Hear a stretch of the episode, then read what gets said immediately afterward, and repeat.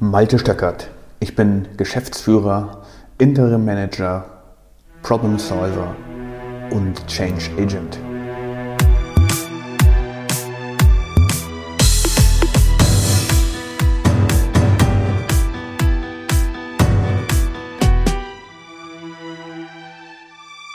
In der heutigen Podcast-Episode, die sich mit dem zweiten Topgrund warum Projekte scheitern, geht es um die fehlende Priorisierung.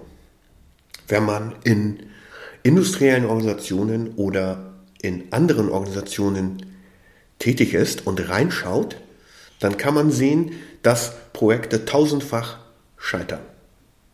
Mit der Konsequenz von sehr hohem monetären Aufwand, von Zeit, die einfach verpulvert wird, sinnlos und das ist ja die wichtigste Ressource, Zeit. Und natürlich auch der Frust, der aufkommt, weil Projekte scheitern. Und einer der Gründe, warum das so ist, ist die fehlende Priorisierung. Klingt merkwürdig, ist aber so. Am Anfang des Projektes denkt jeder, wow, das ist bestimmt ein ganz tolles Projekt. Wenn wir das ins Ziel bringen, dann haben wir einen Riesenerfolg. Enthusiasmus pur. Cool, das schaffen wir. Nehmen wir also in der Situation an, der Sponsor nominiert einen Projektleiter. Der Projektleiter hat aber gleichzeitig auch eine andere Funktion oder Rolle in der Organisation. Zum Beispiel könnte er Teamleiter für die Produktion sein. Und jetzt ist er nominiert als Projektleiter, fein, hat das Mandat bekommen. Und jetzt bei Beginn des Projektes oder spätestens nach zwei Wochen gerät der Projektleiter immer wieder in einen internen Konflikt mit sich selbst, weil er nicht weiß, welche Aufgabe ist denn nun wichtiger, das Projekt, das er bekommen hat, oder die täglichen Aufgaben in der Teamführung. Organisation, Abarbeitung, also ganz einfach die Exekution seines normalen Arbeitsalltages. Jetzt könnte der Projektleiter natürlich mit seinem Sponsor sprechen und fragen, hey, wie soll ich denn das tun? Macht er am Anfang auch. Der Sponsor aber ist meist nur an dem Ergebnis des Projektes interessiert und sagt ihm dann, naja, du kriegst das schon hin. Stellen wir uns nun vor, und das kommt viel häufiger vor als gedacht, er bekommt von seinem Boss noch eine neue Aufgabe dazu, quasi ein neues Projekt. Projekt. Dann muss er nun mit drei Bällen gleichzeitig jonglieren. Schon mal probiert? Wer das ausprobiert hat, wird wissen, wie schwer das ist und es bedarf echt Konzentration am Anfang, bevor es sich ins Unterbewusstsein dann absetzt. Seien wir ehrlich, in der heutigen Zeit wäre das, also das Jonglieren mit drei Bällen, sozusagen schon Luxus. Denn der Teamleiter wird weitere kleine oder große Projekte haben, die zwar nicht so aussehen, aber ihn zeitlich ebenfalls binden.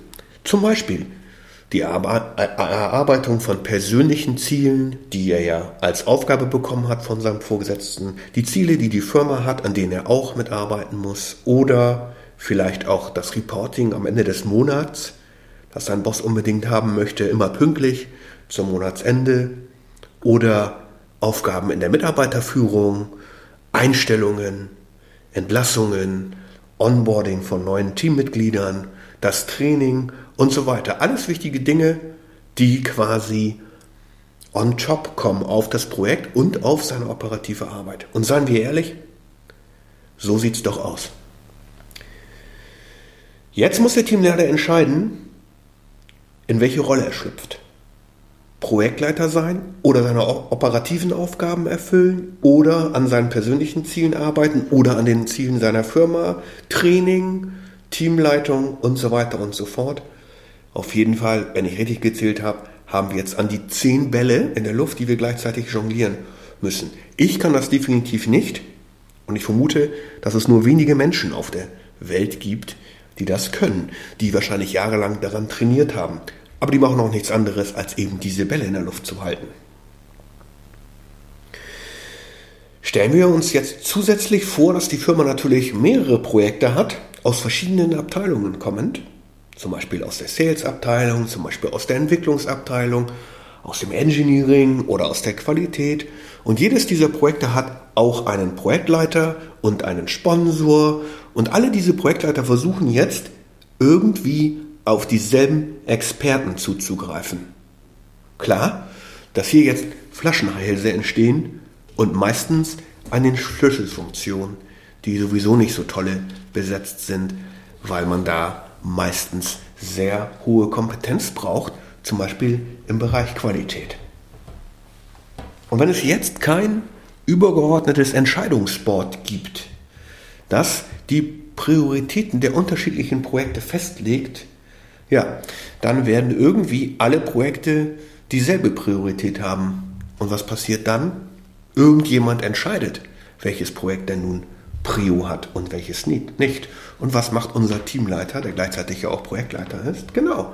Er versucht seine zehn Bälle in der Luft zu halten in einem Raum, in der all die anderen Projektleiter auch sind und die stehen ja auch da mit ihren zehn Bällen und dann wird es ein ganz großes Chaos, weil sich alle gleichzeitig versuchen, die Bälle zuzuwerfen. Unmöglich, oder? Aber dieses Bild habe ich immer im Kopf, wenn ich mich frage, wenn nach einer Teamsitzung, auf der ein Projekt besprochen wurde und Aufgaben verabschiedet wurden, die zum nächsten Mal zu erledigen sind, wie sollen die Leute das denn eigentlich machen, wenn sie täglich noch andere Aufgaben zu tun haben? Konsequenz, irgendwann entscheidet ein Projektleiter für sich selbst, was wichtig ist und was nicht und was macht er dann?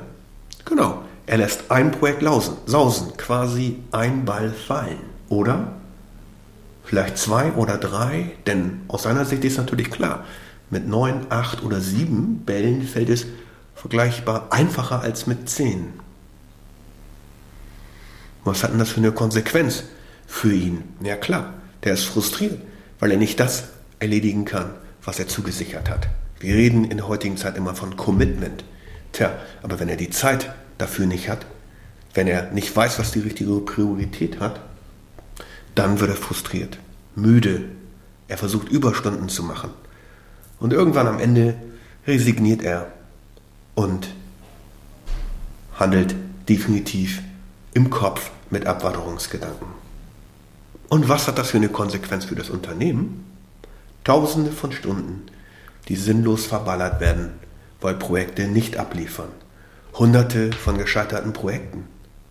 Unzufriedenheit in der Mannschaft, weil kein Fortkommen zu spüren ist. Und irgendwann schleicht sich dann die ganz gefährliche Haltung ein, wir können das sowieso nicht. Unser Unternehmen schafft das nicht. Warum also mit einem neuen Projekt überhaupt beginnen? Lassen wir das doch lieber gleich bleiben.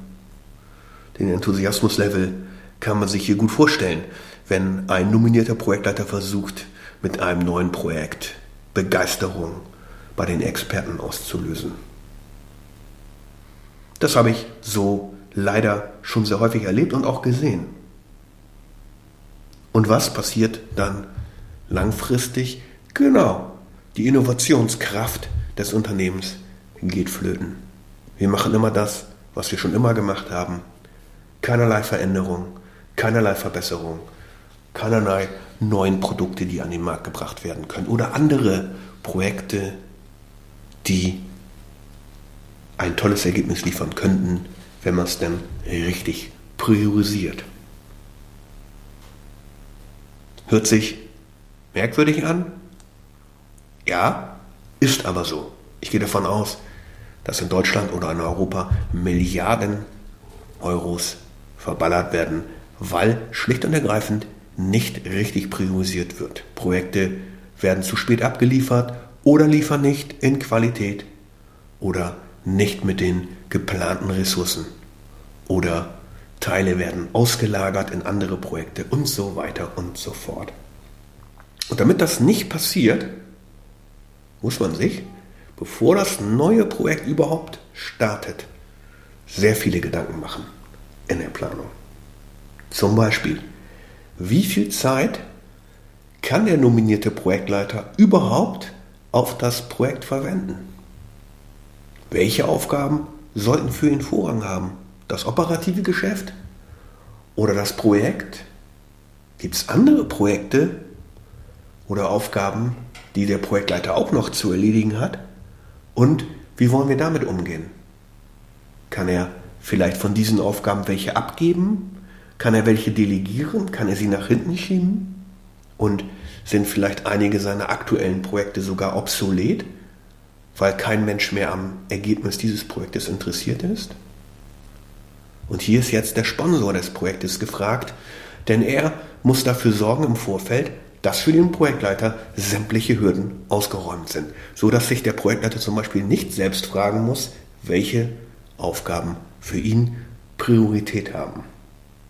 Und dann muss dieser Sponsor sich auch noch mit den anderen Abteilungsleitern oder mit der Geschäftsführung, mit den Vice Presidenten hinsetzen und sich überlegen, welches der nominierten Projekte, sagen wir am Anfang des Jahres, denn wirklich Gewicht haben für die Firma und wie sie untereinander abzuwägen sind in Bezug auf die Priorisierung. Und da wir das schon häufig erlebt haben, in Projekten, haben wir uns überlegt, dass wir das nicht mehr so akzeptieren wollen. Und ich würde auch dich, lieber Projektleiter, auffordern, das so einfach nicht mehr zu akzeptieren. Sondern nimm unsere Checkliste, die wir dafür entwickelt haben, die dabei hilft, bei einem anstehenden Projekt und bei einer anstehenden, ist ganz egal, welche Größe das Projekt hat, und fang an, deine Aufgaben zu sortieren. Nach Dringlichkeit, nach Prio, also nach Wichtigkeit. Und dann wird dir als nominierter Projektleiter klar, worauf du dein Augenmerk zu legen hast. Und meine dringende Empfehlung, kommuniziere das sehr deutlich mit dem Projektsponsor. Einigt euch, welche Aufgaben wirklich Priorität haben und welche Priorität dieses neue Projekt für dich haben soll und wie viel Zeit du darauf tatsächlich aufwenden kannst bei all deinen anderen Aufgaben oder sollst. Wie sieht der Sponsor das? Wie siehst du das? Was ist vielleicht ein realistisches Bild? Lieber Zuhörer, vielen Dank fürs Zuhören. Wenn du diese Checkliste von uns haben möchtest, dann melde dich einfach bei mir. Ich schicke dir sie dir sehr gerne zu. Vielen Dank fürs Zuhören.